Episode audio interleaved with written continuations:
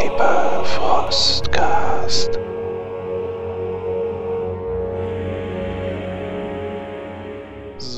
Moin moin und damit willkommen zu einer Zwischenfolge, die ich ja recht kurz halten möchte. Aber ich habe es ja in Episode 0 schon einmal angekündigt. Ich möchte diese kleinen Episoden dann dazu nutzen, euch über Neuigkeiten zu informieren. Und naja, äh, es hat sich dann doch eine ganze Menge bei mir getan. Unter anderem habe ich eine Homepage, wie euch mittlerweile wohl auch klar sein dürfte. Zumindest vermute ich das. Ich habe damals, als ich Episode 0 aufgenommen habe und dann auch äh, mit Episode 1 und Warhammer 40k gestartet habe, damals noch gar keine Homepage äh, gehabt, sondern das dann erst einmal bei Patreon hochgeladen, in der Hoffnung, dass ich da dann schnell ein paar Freiwillige finde, die mich dort unterstützen, um dann die monatlichen Gebühren der Homepage zu stützen. Denn, naja, ich bezahle da monatlich dann da meine äh, 10, 15 Euro für. Und das ist dann natürlich äh, schön, wenn ich das nicht selbst tragen muss, sondern wenn ihr mir dabei helft. Und da dann auch nochmal ganz herzlichen Dank dafür. Ähm, also ich habe eine neue Homepage, da hat mir dann äh, Zorni von den DSA News und aus dem Forum geholfen und auch die Jungs von dem Rick and Morty Podcast beziehungsweise Radio Kastriert. Ähm, auch die haben mir da sehr gut weitergeholfen. Da nochmal herzlichen Dank an die beiden. Ja, mittlerweile läuft die Seite. Es gibt immer ein bisschen mehr Input, den ich dort einpflege, unter anderem Blogs, ähm, ein paar Sachen zu meinen YouTube-Kanälen, ähm, aber dann eben auch die ganzen Podcast-Episoden, die ich hier nach und nach hochlade gerade. Und äh, das ist eben eine Neuerung, die ich jetzt dank Michael Jägers ähm, ja, bekommen habe. Und da haben auch ganz, ganz viele Podcasts nachgezogen. Eine Erklärung, wie man sich dann bei iTunes, bei Spotify, bei den ganzen anderen Plattformen äh, anmelden kann, damit man dort dann gehostet wird und dann auftaucht und äh, vielleicht ein breiteres Publikum oder so etwas bekommt. Ähm, das fand ich zum Beispiel noch einmal sehr hilfreich, äh, als er da die Anleitung geschrieben hat. Und ja, deswegen bin ich jetzt eben auch bei den einschlägigen äh, Foren beziehungsweise dann der Software vertreten. Äh, da auch nochmal herzlichen Dank an Michael Jägers und seine Anleitung. Ja, das hat sich so ein bisschen bei mir getan und ich werde noch zusätzlich, ähnlich wie das auch Michael gemacht hat, ein paar Actual Plays anbieten, ähm, die dann eben ohne Ton auskommen. Keine Sorge, ich werde euch hier nicht fluten, sondern das werden einzeln ausgewählte Episoden sein, die ich dann nicht bei YouTube veröffentliche, sondern dann, naja, als Podcast anbiete. Könnt ihr dann nebenbei beim Autofahren äh, hören oder wenn ihr irgendwohin unterwegs seid, wenn ihr irgendwie zu Hause arbeitet, ähm, ja, was auch immer ihr tut, wann auch immer ihr Podcast hört. Ähm, ich finde das zumindest nochmal ganz nett, dass man da dann nicht auf YouTube angewiesen ist, sondern wenn man sich sowas bei äh, nebenbei anhören kann. Und da möchte ich euch dann auch schon mal einen kleinen Ausschnitt zeigen, zumindest dann so ein bisschen die Erklärung, was es dann als erstes sein wird. Ja, wir haben über Warhammer 40k geredet und ich werde ein Cthulhu-Abenteuer in der Welt von Warhammer 40k erzählen. Das ist also ein Crossover, ein kleines, was ich mir überlegt habe. Ich habe ja eine Rezension schon bei YouTube gemacht, ähm, die Terror Amerikaner dann besprochen. Und das Abenteuer daraus, Blackwater Creek, das eigentlich 1920 spielt, habe ich mir dann genommen und übersetzt und dann für Warhammer 40k erzählt, weil da ja auch noch eine Challenge ausstand. Und zwar war das die von dem Nerdpol Forum, die Was soll ich leiten Challenge. Da wurde ich dann gebeten, ähm, dass ich ja Warhammer erzähle. Das hat meine Freundin damals rausgezogen aus dem Schrank und dementsprechend komme ich dem nach. Ich werde auch noch ein paar andere Sachen nachliefern. Also das ist nicht die, die letzte Warhammer 40k Folge, aber es ist zumindest ein Abend gewesen und den habe ich jetzt äh, in jeweils eineinhalb Stunden geschnitten. Wen das interessiert, der kann da gerne reinhören und äh, wen das nicht interessiert, der überspringt die Folgen einfach. Ich habe jetzt äh, Warhammer 40k gemacht als Setting-Beschreibung, die Welt der Dunkelheit und Warhammer Fantasy.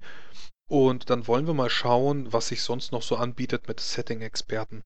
Ich habe sowohl im Tannelorn ein bisschen Werbung gemacht, als auch auf der Drachenzwinge. Und auf der Drachenzwinge habe ich unglaublich viele Experten äh, dazu bekommen, die sich dann mir anbieten, um ihre Welt zu beschreiben. Das hat mich unglaublich gefreut, ähm, dass sich da dann so viele bereit zu erklärt haben. Und die werde ich jetzt nach und nach bitten, äh, sich mal mit mir hinzusetzen und mir dann ihre Welten zu beschreiben. Also da wird noch eine ganze Menge kommen. Und ich freue mich da dann, dass die Resonanz so sehr positiv war. Ja, damit bin ich schon wieder fertig. Äh, eine sehr kurze Episode, wie gesagt, eine äh, Folge zwischen den Folgen 3,5.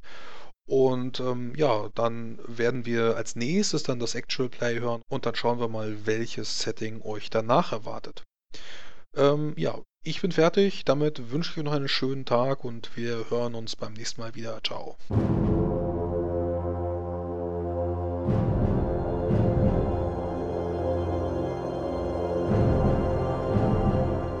Ihr seid Mitglieder einer Organisation. Ähm, ich habe sie einfach mal Geisterfeuerkartell genannt. Was ihr darüber wisst, ja klar, der Boss ist irgendwie bekannt, der Boss Hastus, äh, das ist irgendwie der Chef, sollte klar sein. Ähm, ihr seid Angehörige des Kartells. Ich habe schon äh, Raffno, beziehungsweise Sly Rosengarden, habe ich gesagt, er kann frei so ein bisschen entscheiden, was er in diesem Kartell an Aufgaben übernimmt. Er ist natürlich also als ähm, Tech-Priester, als Technograph ist er konzipiert worden. Äh, wir spielen hier allerdings ohne äh, Priester vom Mars, sondern er ist einfach der Schrauber. Er repariert dann irgendwelche äh, Transporter, irgendwas, was abgestürzt ist, irgendwas, was man im Müll findet. Da schraubt er dann irgendwelche Sachen zusammen. Und er ist auch für die Drogenkonstruktion im Keller äh, eures Etablissements äh, dem steht er so ein bisschen vor und verbessert da so ein bisschen die Destillen und so ein Blödsinn. Also ist er da äh, für die Technik zuständig in eurer Organisation. Äh, was die anderen machen, das können sie natürlich frei entscheiden. Hm, jetzt beim Psyker weiß ich es auch schon. Der ist äh, wichtig als Hintergrund. Er ist nicht sanktioniert. Ähm, das heißt, er hat kein äh, ja, kein, kein Schulterklopfen vom Imperator bekommen, sondern er rennt als Hexer herum was nicht unbedingt jeder weiß, weil nicht jeder weiß, was der Warp ist. Er ist einfach jemand, der einen mit Magie wieder zuheilen kann oder auf übernatürliche Art und Weise. Man weiß nicht genau warum, aber er ist halt derjenige, der dann, wenn Arme mal abgesprengt worden sind, dann äh, siegelt er das wieder zu, dass man nicht ausblutet. Könnt dann also gerne mal so ein bisschen selber erzählen, was ihr in dem Kartell so für eine Aufgabe habt und warum ihr wichtig für das seid. Chronox.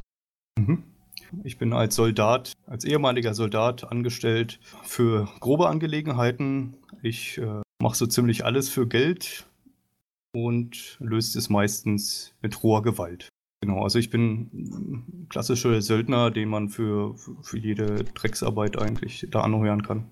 Wobei ich ziemlich loyal bin, ähm, nicht so hell, Deshalb kann man mich gut überzeugen, wenn man irgendwie sagt, äh, ich mache was für das äh, große Wohl für, für den Imperator oder so. Ja.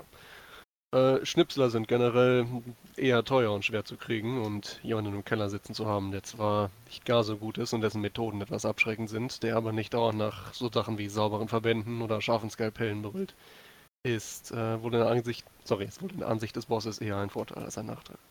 Ja, herzlich willkommen bei Slice äh, Backstube.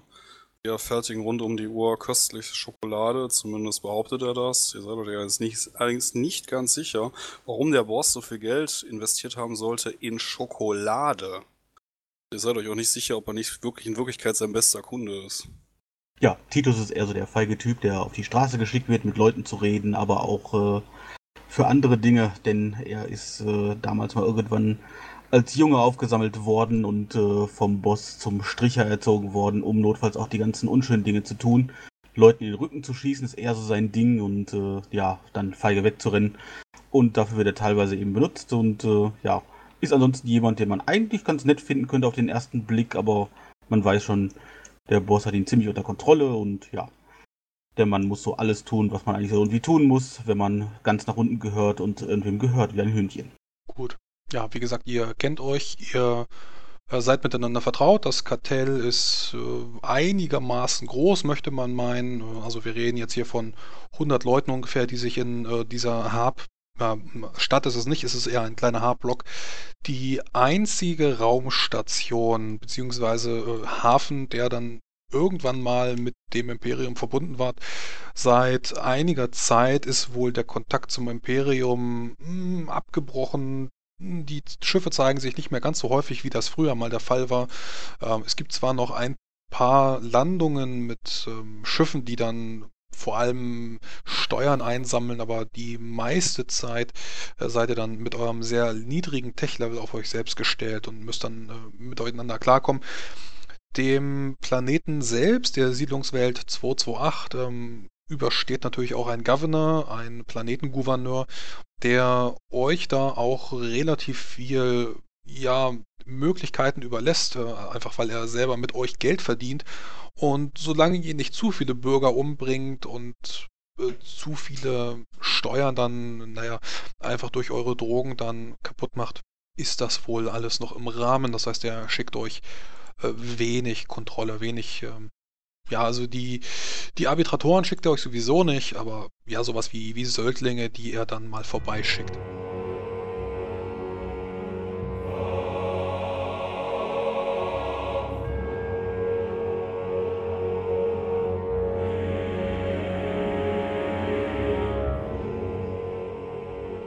Die Musik im Eingang und im Abspann wurde mir zur Verfügung gestellt von Erdenstern, komponiert von Andreas Petersen. Mehr Informationen findet ihr unter erdenstern.com und das Lied nannte sich The White Guard. Wenn ihr mögt, könnt ihr mich und mein Projekt bei Patreon unterstützen. Ihr findet mich dort auch unter Frosty Pen and Paper. Ganz recht herzlichen Dank an alle, die bereits jetzt schon Unterstützer sind. Und hier möchte ich noch einmal erwähnen, diejenigen, die 5 Dollar oder mehr gespendet haben. Das ist unter anderem das Donnerhaus, Mr. Turkleton, Philipp und Leo ist sogar bereit, 15 Dollar zu geben. Ganz recht herzlichen Dank dafür.